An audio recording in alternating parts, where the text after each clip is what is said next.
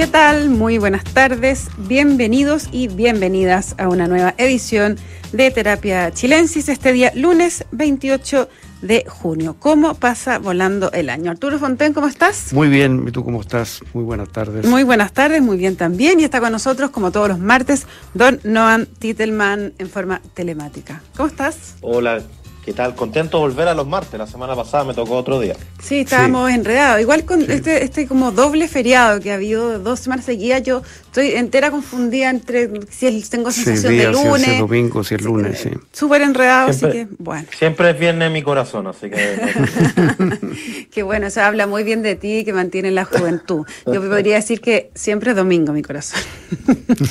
no. A la hora del crepúsculo. ¿ah? No, no, nunca tan grave.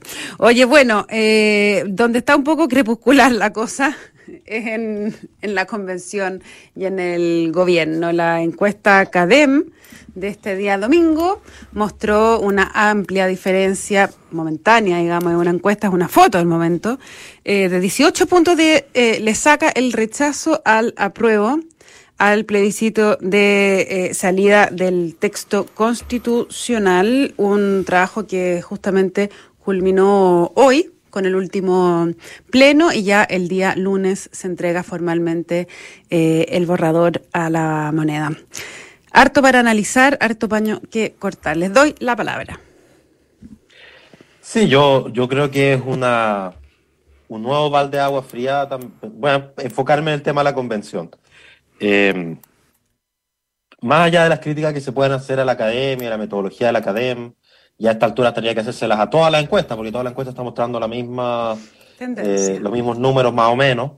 Eh, la tendencia. Yo creo que uno lo que tiene que aprender a enfocarse siempre en la tendencia. Y la tendencia es, pero clarísima.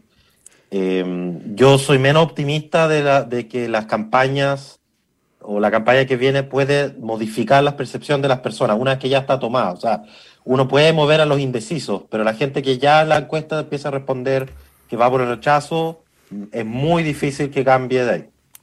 Em, y yo creo que si, si, no se han dado cuenta hasta ahora, sería muy importante que se dieran cuenta que la prueba está en peligro, está en un está con, digamos, el viento en contra, ya claramente muy en contra. Eh, y creo que algo que se ha notado mucho es que hay una ausencia de, disposición a, enfrentar esa realidad. Si, el primer paso es reconocer que está pasando por un mal momento y que no es solamente una campaña de desinformación, no es solamente que la encuesta tenga problemas para medir la, la, presencia o la exposición de la gente, no hay un gran complot o una conspiración. Obviamente hay gente que está en contra de la constitución y los estados desde el primer día y que, ha, y que ha tirado fake news y todo lo que uno quiera, pero, pero quedarse solo en eso, o sea, quedarse nada más que en eso, que en el fondo una manera muy autocomplaciente, digamos, de enfrentar este proceso, eh, una receta segura para, para terminar mal. Ah. Y hoy día, si las cosas siguen tal cual como están, la cosa va encaminada a que gane el rechazo. O sea, esa, es la, me parece altura es la realidad. Entonces, desde la prueba, y lo digo de una persona que va a votar a prueba, la pregunta es cómo se hace un golpe de timón para cambiar esa tendencia, porque la tendencia a esta altura está pero clara como el agua, digamos. Eh, justamente lo que te iba a preguntar a ti, porque además, claro, efectivamente esta técnica o fórmula de echarle la culpa a mensajero eh, no funciona, porque aquí, pero el problema aquí es que eh, la carta no se puede cambiar la carta que está llevando el mensajero ya es lo que es. Entonces, ¿cómo tú das vuelta eh, esa tendencia ahora cuando el contenido es uno solo? Entonces, esto es solamente un asunto de campaña, nomás me imagino. ¿Mm? Yo, yo creo que hay dos cosas que se pueden cambiar.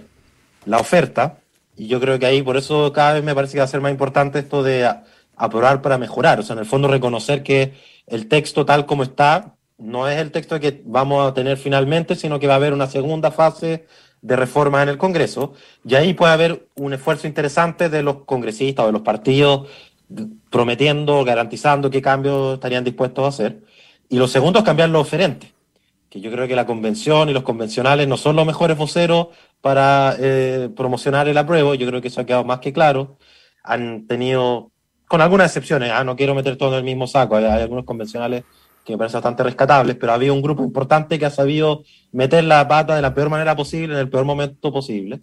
Y creo que hace cada vez más necesario tener más voceros. Ahora, esos voceros yo no sé si son precisamente los congresistas y los partidos políticos. Yo creo que un esfuerzo importante va a ser lograr mostrar sociedad civil organizada, algo así como fue en el plebiscito de entrada. Al final, en el plebiscito de entrada, que se ganó por, con 78%, eso no fue movilizado por los partidos principalmente o por los diputados, eso fue una, capacidad de estructuración, de movilización social que hasta el minuto la prueba de salida no está logrando. Yo creo que ese va a ser el desafío que van a tener para adelante. Y con todas las críticas que tengo a los amarillos de Barken, creo que ha sido muy astuta la estrategia de poner por encima de la mesa el día después del plebiscito, o sea, hablar de, en ese caso, rechazar para reformar, yo creo que el equivalente a aprobar para reformar, pero también mostrar que hay otras vocerías, mostrar el arco iris de, de, de, posiciones que defiende el apruebo, tal como ha sido muy hábil en mostrar el rechazo, aunque un arco iris, en mi opinión, tampoco tan extendido, pero han, han tenido un esfuerzo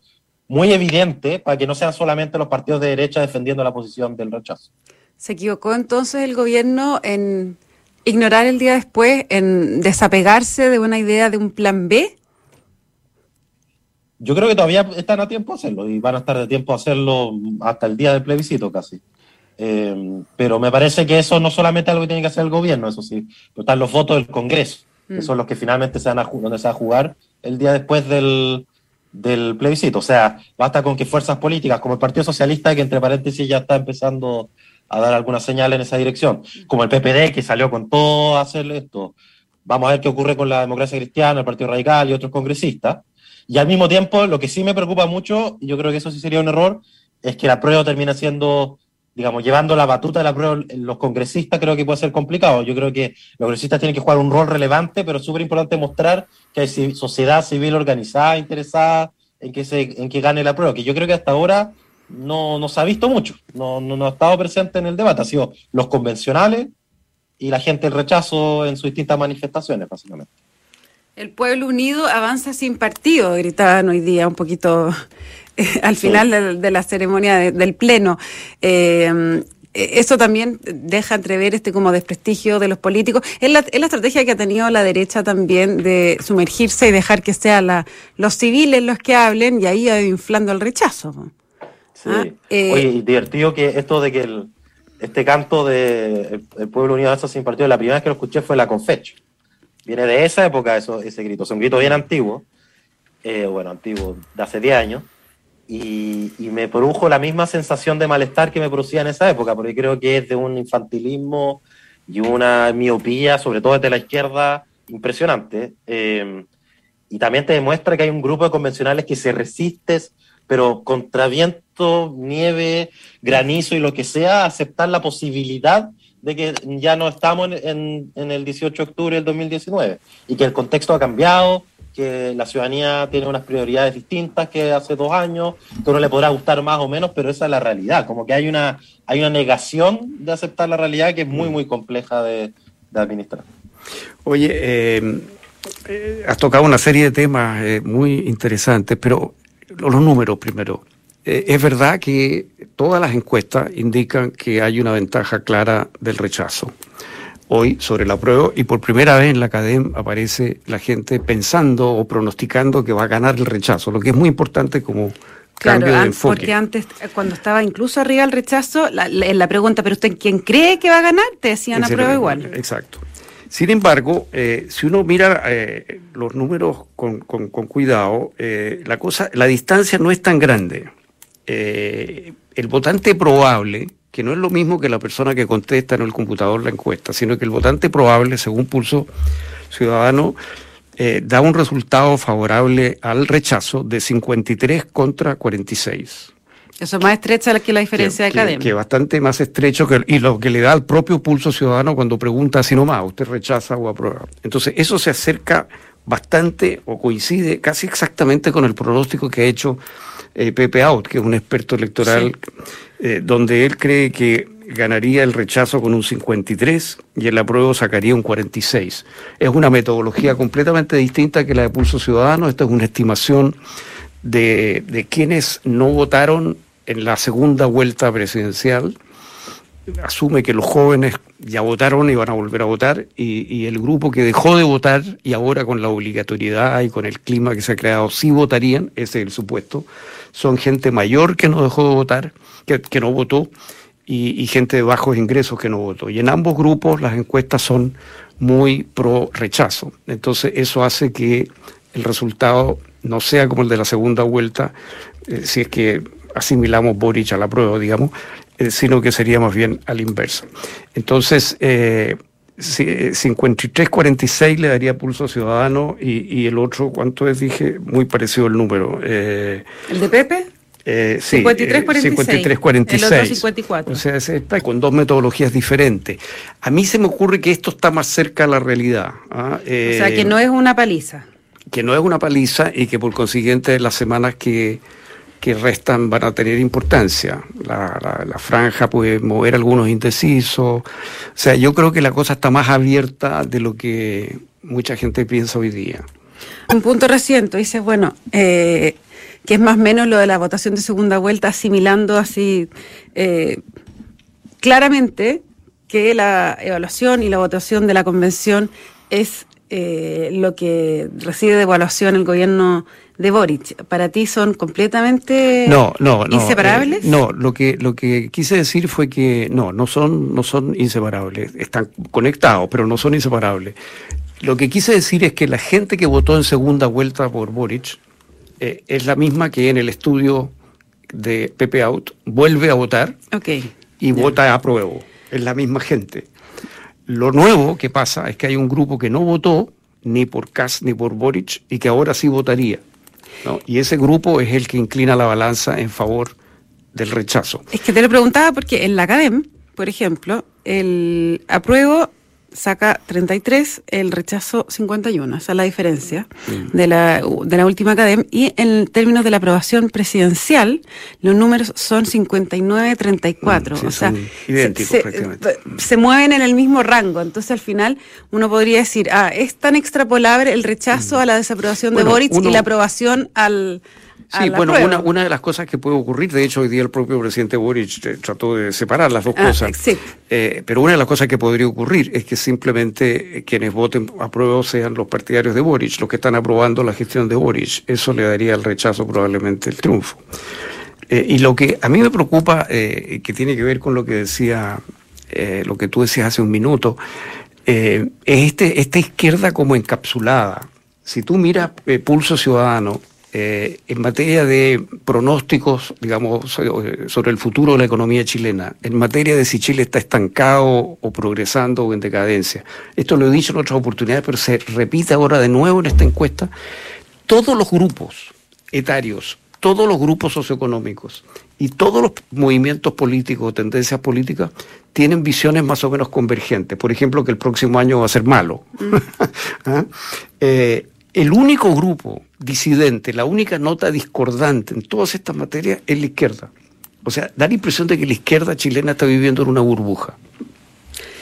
Eh, de hecho, me comentaban, yo no la leí, no sé si ustedes tienen, eh, lo han visto, una entrevista que dio Jorge Rato en El Siglo.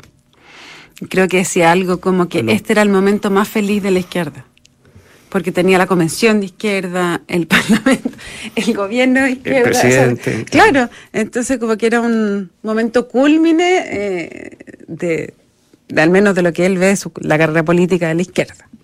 Pero qué terrible estar tan feliz también. Tampoco hay que estar tan feliz en la vida, yo diría, como como exposición filosófica nomás, no, no Crepuscular, no.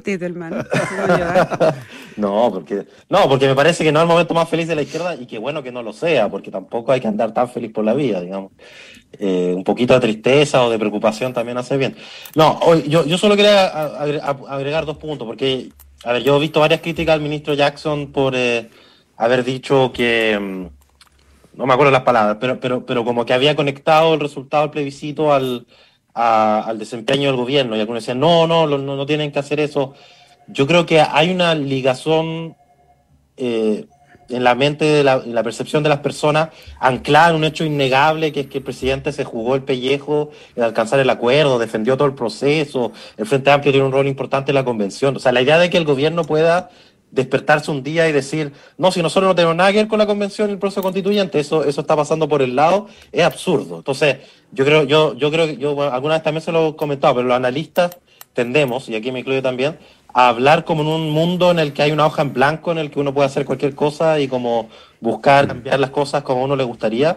Y hay algunas cosas que la realidad es como es nomás, pues, y a los gobiernos y a los políticos les toca hacer, buscar la solución lo menos mala posible. Entonces, yo creo que es imposible que no puedan ligarse en alguna medida. Ahora, eso no significa poner todos los huevos en una sola canasta. claro. Un gobierno tiene que ofrecer un camino a la ciudadanía, aunque no resulte como a él le guste. O sea, eso, eso, eso es verdad, eso es cierto.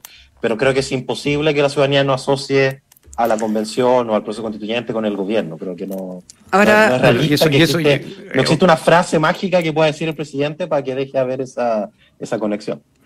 A ver, que ver ahora cómo se empiezan a culpar entre la convención y el gobierno, que quién arrastró a quién. ¿A quién? Eso es lo que ¿Ah? puede pasar, eso sería muy complicado, porque, pero efectivamente ese cordón umbilical es complicado, eh, dado sobre todo que la aprobación del gobierno es muy baja.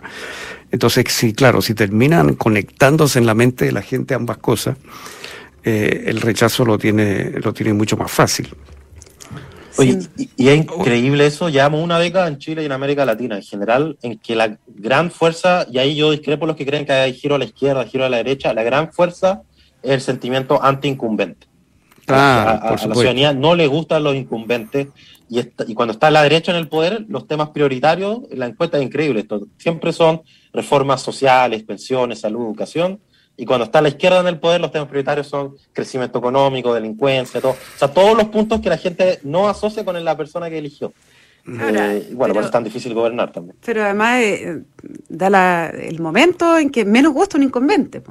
Cuando, cuando está todo muy tranquilo, eh, cuando hay certidumbres vitales, no hay pandemia, no hay una inflación de 912 pesos como está el dólar, eh, claro, uno quizás puede eh, atreverse a dar más, más chance a los incumbentes, pero yo entiendo esa sensación conservadora de amarrarse eh, a lo que tiene en tiempos complejos. Entonces, los incumbentes suenan a, una cosa inexplorada. es lo que, bueno, porque es una de las razones por la, convención.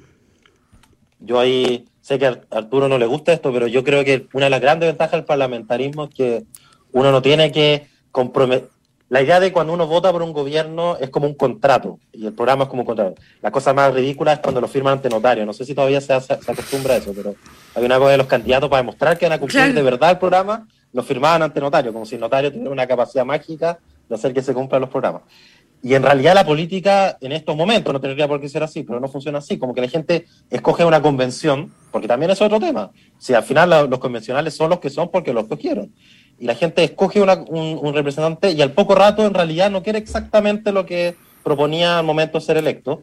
Y los sistemas donde no hay más flexibilidad, como permite ser los parlamentarismos, tienen ese, ese crujimiento, ¿no? Que uno empieza a ver eh, presidentes y, partidos teniendo que hacer cosas que a lo mejor no era lo que originalmente habían prometido. Bueno, el sistema parlamentarista en ese, en ese sentido es más flexible pero tan flexible como el de Israel, por ejemplo, que tienen, van en cuarta elección este año. Eh, Arturo va a defender el presidencialismo a toda costa, aunque por más que te esfuerces, no, Dietelman, en ponerlo ahí en el cuadrilátero, no va a haber caso. Oye, pero, pero sobre la convención hoy día se, se cerró, ¿no es cierto? Se, se aprobó y se cerró el texto. Ahora tenemos que esperar que llegue el texto ya ordenado final para examinarlo, pero hay una cosa importante que cayó hoy día que venía de armonización. Consentimiento. Eh, no, el consentimiento sobrevive. ¿Cómo, queda? Porque hay, muchas interpretaciones, me gustaría saber eh, cuál es la que tú eh, haces. Lo que, lo que ocurre es esto, prima entonces lo que estaba en el borrador, cae la propuesta que hacía armonización. Pero en el borrador había dos que se contraponían. Eh, Una que decía que había que hacer consulta, tal como está en el, en el convenio 169. Y la otra eh, como que ampliaba y decía que debía hacer con consentimiento a los pueblos originarios. Eh, claro, pero esa segunda norma tiene que ver con las ATI, o sea, con los, los territorios indígenas que hay que crear por ley. Entonces, al interior de estos territorios que se crean por ley, se necesitaría, según la norma que quedó firme hoy día, consentimiento en materias que afecten los derechos. Indígenas. Y lo que estaba propuesto por armonización era consentimiento que afecten materias o asuntos de su interés. Ya, o sea, todo. o sea, era muy amplio lo que venía de armonización. Lo que se aprobó es más restringido. Ellos dan su consentimiento dentro de estos territorios especiales eh, en materias que afecten sus derechos, no en general materias que les afecten, así en general. ¿En territorios especiales que van a ser creados? Por ley. ¿O que hoy ya pueden ser reclamados? No, no, son territorios especiales que tienen que ser creados por ley. Esto está dentro de la normativa del Estado regional. Ya, o sea, no es que hoy día eh, se pueda abrir el conflicto, estoy pensando, por ejemplo, que en Temuco, Temuco está casi entera sobre títulos de Merced, ¿cierto? que ahí ahora ya que cabe hacer una consulta con consentimiento al pueblo originario para poder levantar un edificio. No, porque, porque eso, antes de eso habría que haber creado ahí esta autonomía indígena territorial, por ley. Ahora, eh, ese argumento que se está dando de que el reclamo de tierra podría afectar a Temuco o a otras ciudades donde había antiguamente Mercedes, eh, yo lo creo un poco exagerado, porque lo que, de lo que se está hablando es de que haya digamos, una, una, preferencia por entrega de tierras. Pero obviamente yo creo que es completamente inviable pensar de que vamos a, entregar barrios, digamos, construidos, digamos, eso, eso, eso no tiene sentido. Mm. Lo que sí tiene sentido es entregar tierras que pertenecieron originalmente a pueblos indígenas, que se les entregaron títulos de merced y donde hubo traspasos ilegales, ilegítimos, y eso no se ha corregido. Eso es lo que hay que corregir pero eso no supone que la única forma sea entregar la misma tierra, cuando esa tierra, claro, es parte de una ciudad, habría que entregar una tierra equivalente. Ya.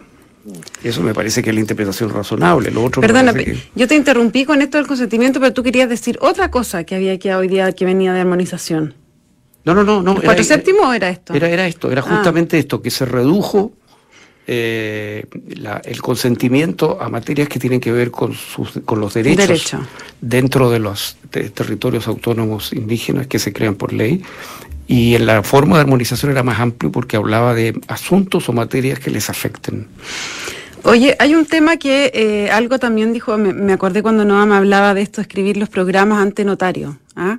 Eh, yo creo que uno de los, bueno, no es que yo crea, se está viendo, pero uno de los problemas quizás más difíciles de administrar que tiene internamente el gobierno de Boric es eh, esta fusión de almas de dos coaliciones que eh, le ha resultado, creo yo, bastante más compleja quizás de lo que hubiera querido. Da la impresión de que está permanentemente tironeado entre el eh, Boric del programa y de la primera vuelta y de todo aquello que le, todos aquellos que le enrostran y lo encaran permanentemente de que vuelva a eso y el Boric ampliado, Boric mm. hacia la segunda vuelta que incorpora a eh, el socialismo democrático y da, la impresión de que esa, esa tiranteza, ese tironeo, eh, no fuera a terminar. No sé cómo lo ven. bueno, yo, a ver, una vuelta un poco larga para llegar a eso, pero tiene que ver con el... A ver, yo en un, un estudio que estamos realizando con, con Javier Sajuria, una de las cosas que encontramos en un experimento que hicimos en Chile es que 50% de los chilenos se movilizan en las elecciones en general por identidades negativas, en contra de algo. Y, yo, y por lo tanto en Chile hoy día es mucho más fácil movilizarse en contra de algo que a favor de algo. Y yo creo que el plebiscito de entrada eh, le fue también al, al apruebo porque justamente se percibía como un movimiento en contra del gobierno y en contra de la constitución del 80. Y la constitución ahora va a tener una gran dificultad, un poco lo que contaba Arturo, que al momento en que uno presenta algo, o sea, está como defendiendo algo que existe, es mucho más fácil echarlo abajo, criticar, exigirle, tirar cosas, digamos, en contra. Y en el gobierno yo creo que pasa algo parecido, o sea, a los gobiernos, a todos, y en particular en este, eh, llegado al gobierno, el sentimiento antiincumbente es muy fuerte. O sea, es mucho más rentable estar en, eh, siempre en contra, eh, siempre estar en la oposición, digamos, en términos de popularidad es más rentable. Y eso hace muy difícil cohesionar coaliciones, porque la, cada parlamentario tiene una tentación muy fuerte, y cada grupo político tiene una tentación muy fuerte de irse al otro lado, de, al revés de lo que uno podría imaginarse de que el poder atrae, en, estos momentos hay, hay un cierto impulso de estar en contra del poder, en contra del presidente, en contra del gobierno, en contra de, del poder oficial. Y no solo ahora, yo creo que llevamos varios años así. Y ya eso hace muy difícil este proceso de cuaje de esta coalición. Entonces, efectivamente, hay una coalición que no tiene nombre, que es esta coalición de gobierno, que tiene distintas fuerzas políticas. Hay una tensión permanente dentro de cada uno de esos partidos sobre cuán eh, ordenado, cuán defensor del gobierno hay que ser o no, de la convención, del apruebo, del texto. Pero yo tengo la impresión de que los plebiscitos, si algo hacen con mucha fuerza o tienden a hacer, es polarizar. Y eso en general es algo bastante malo. Pero eso yo creo que va a, ir consolidando dos grupos. Yo creo que rápidamente los, partidos de gobierno, en algún momento, los que hoy día todavía no son una parte de coalición, se van a ir cuadrando, yo creo, con el apruebo. Y yo creo que eso va a tener un efecto... Eh, ¿Unificador de las dos coaliciones? De las dos coaliciones. Yo creo que eso va a ir pasando inevitablemente, porque en algún momento se va a tener que jugar.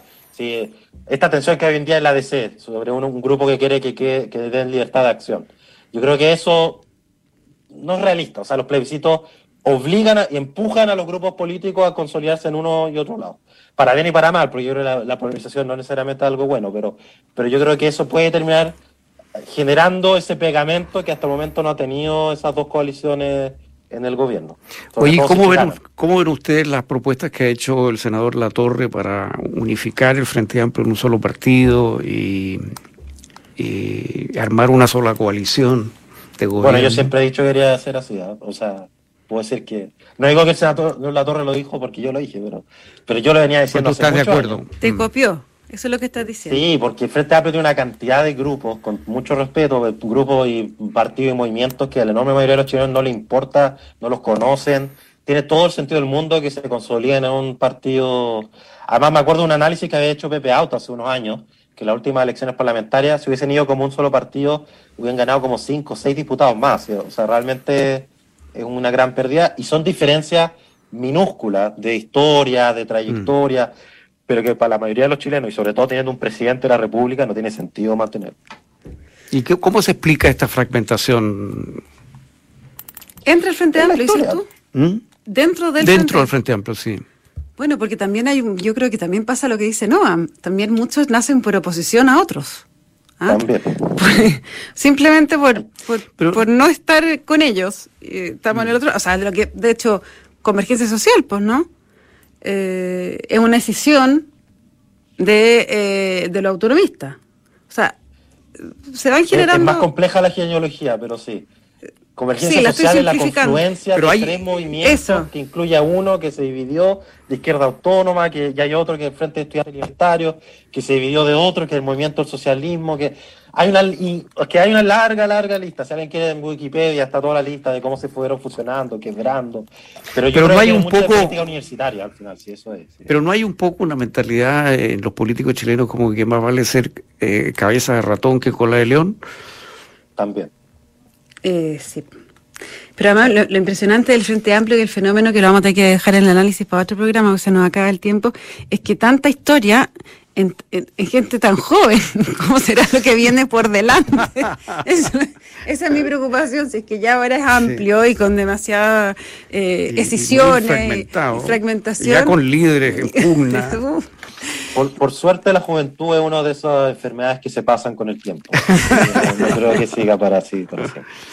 no, Antitelman, muchísimas gracias por eh, conversar con nosotros este día eh, martes. Creo que dije lunes cuando di la bienvenida al ah, programa. bueno, pero es posible. Estamos confundidos con esto. Este día martes aquí en Terapia Chile. Sí, Arturo Fonten, como siempre, un honor estar contigo. Les cuento a ustedes que la transformación digital de tu negocio nunca estuvo en mejores manos. En Sonda trabajan para que disfrutes tu vida, innovando y desarrollando soluciones tecnológicas que mejoran y agilizan tus operaciones. Conócelos hoy. Sonda Make It Easy. No se vayan porque a continuación viene información privilegiada al cierre y luego sintonía crónica epitafios junto a Bárbara Espejo y Rodrigo Santa María. Nodan Titelman, Arturo Fonten, muchísimas gracias y nos encontramos mañana con más Terapia Chilensis. Que estén bien. Buenas noches. Buenas noches.